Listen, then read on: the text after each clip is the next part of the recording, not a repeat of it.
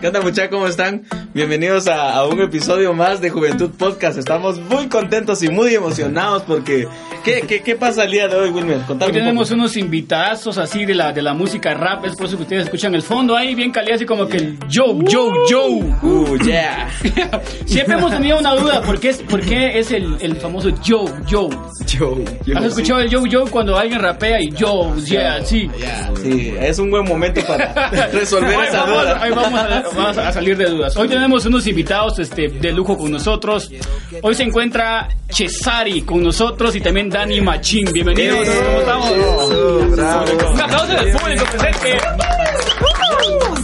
Estamos contentos, la verdad. Emocionado de estar aquí, gracias por la oportunidad y buena onda por todo. Lo que dijo Dani, eso. es de pocas palabras, Cesari.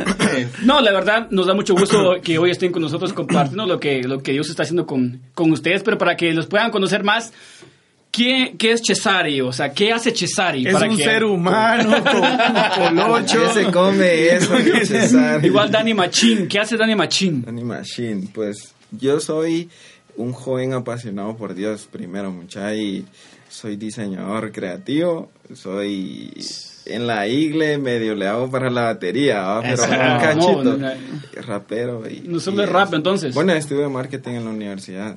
Todo eso soy, pero todo para glorificar el nombre de Dios. Excelente. Es lo primero. Vamos a, vamos a preguntarle a, a, a Cesari que, por qué el, el Joe Joe Cesari. La verdad es que ahorita estábamos pensando que por qué. y- ¿Qué, por qué? No, pero tengo una respuesta. No siempre es yo, yo. A veces es yeah. Se cambia. Sí, pero vos decís, sí, sí. Yo lo hago. Lo Yo, yo- yo lo no, yo no he dicho yo, yo nunca. Ni yo, yo digo yeah. Pero yo lo hago antes como para Agarrar el tiempo. agarrar el tiempo o para subirme al beat antes de grabar o hacer cualquier cosa. Ah, Qué eso. nítido. ¿Y Cesari para qué lo hace? Yo no, no sé. No lo uso. No, lo uso. Se Como le viene, para- se le Es que es una palabra como que te da estilo, como que Sí, te da ajá, poder sí, antes sí, de entrar. ajá. Ajá. Flow, flow, flow. Ajá, Es como el grito sí. de júbilo de Yeah. El grito de Julio, versión rap. Versión rap, exactamente. exacto. Es como decir Holly, pero... Santo. Qué bueno, muchachos. Hoy estábamos, estábamos viendo que tienen un, un, un video reciente ahí en, en YouTube. ¿Cuál es el nombre ahí, Machín? Eh, se llama No Será Igual. No Será Igual. es El- ritmo que Cesari? Es un dancehall pop.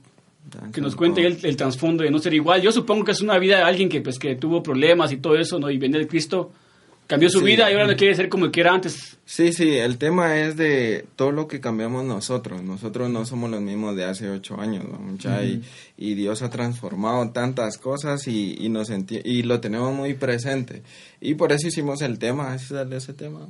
Sí, la verdad es que no es que sea la historia de alguien más, sino es la historia de nosotros. de- Nosotros. la verdad es la historia de todos los cristianos. Toda la- Sí. todos fuimos diferentes y en Cristo somos nuevas criaturas. Cesari, ¿en, en qué momento de, de tu vida pudiste de- descubrir tu pasión por el rap? ¿En qué, ¿Cuál fue el momento de, de tu vida donde, donde descubriste tu pasión y decir, no, yo, esto, esto es lo mío? ¿va? Porque no es lo mismo. Por ejemplo, tal vez a Pancho le guste la cumbia y se dedica A mí a eso, ¿va? pero no es su fuerte. ¿va? Entonces, ¿cómo fue que Cesari descubrió su, su pasión por el rap? Y que también seguramente alguien nos esté escuchando y diga, no, yo también me gusta el rap, pero por miedo o, o- o no lo hago.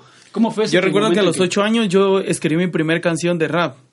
Y yo recuerdo que mi familia se burló de, de lo que yo había hecho. Y eso como que mató mis sueños. Y así quedó, junto con otro amigo empezamos a grabar cassettes de covers, como, pero en escondidas como de la familia, con un equipo de grabación que teníamos. Más adelante me empezó a gustar un montón porque era una manera de expresarse, una manera de poder eh, sacar todo lo que sentís dentro.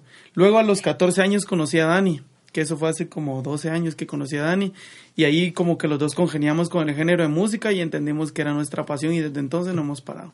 Qué nítido, interesante, interesante. Sí, y es que lo que decía Cesari, eh, yo creo que a muchos de los jóvenes que, que en algún momento hemos tenido un sueño explosivo, más allá de lo natural. Muchos de los papás y mucha de la sociedad quisiera que nosotros fuéramos un médico reconocido, un ingeniero, Claro. un arquitecto, pero cuando alguien dice yo quiero ser un cantante, yo quiero hacer algo diferente, entonces ya como que se empieza la oposición, va, no, vos no vas a poder hacer eso, de eso no vas a vivir, no es lo tuyo, pero qué bueno es que uno se anime y, y diga yo lo voy a hacer, y si lo tengo en el corazón lo saco y, vea, y veamos. Yo creo que no, no ahorita. es tomarlo como rebeldía, Sino tomarlo como respaldo de Dios. Sí, mi- Porque, clase por ejemplo, eh. mi papá antes, mi papá antes de morir, él estaba muy preocupado por lo que yo iba a seguir en la universidad, porque él decía de qué vas a vivir, de qué es lo que va a suceder con tu vida, la música no. Eh, lamentablemente él no pudo ver, pero hoy mi mamá es testiga de, de saber que, que la música sí dio frutos y que, que podemos vivir de esto. Y que el, se- pero ahí sí que el Señor es el que da el respaldo. O sea, los frutos hablan por sí solos sin que uno tenga que decir algo. Sí, de hecho. Dani Machinco, datos un poquito sobre tu trayectoria en tus inicios. En primeramente, Inicios. eh, primeramente, por ejemplo, este, el momento en que Dani, pues, se encontró con el, bueno, el, el Señor la encontró, ¿va?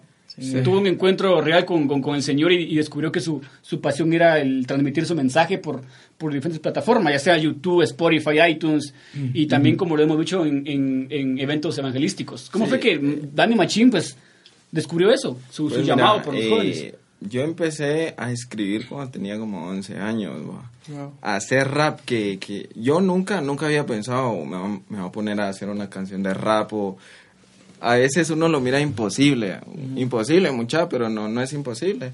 Y me choqué con el en el colegio. Y el, co- y el César dijo, hagámoslo. Y fuimos a, una, a la casa. Así que Chisari fue el, Ajá, el respaldo. desde ahí empezó. La No, mala desde ahí influencia. empezó ese rollo, va, mucha la mala influencia. No, traía esa onda, pero de verdad que pasamos como, como siete años con Rapping Crew, ¿ah? Que era otro grupo que teníamos. Eh, que teníamos otro grupo y tocamos en varios lados y tuvimos mucho, mucho apoyo.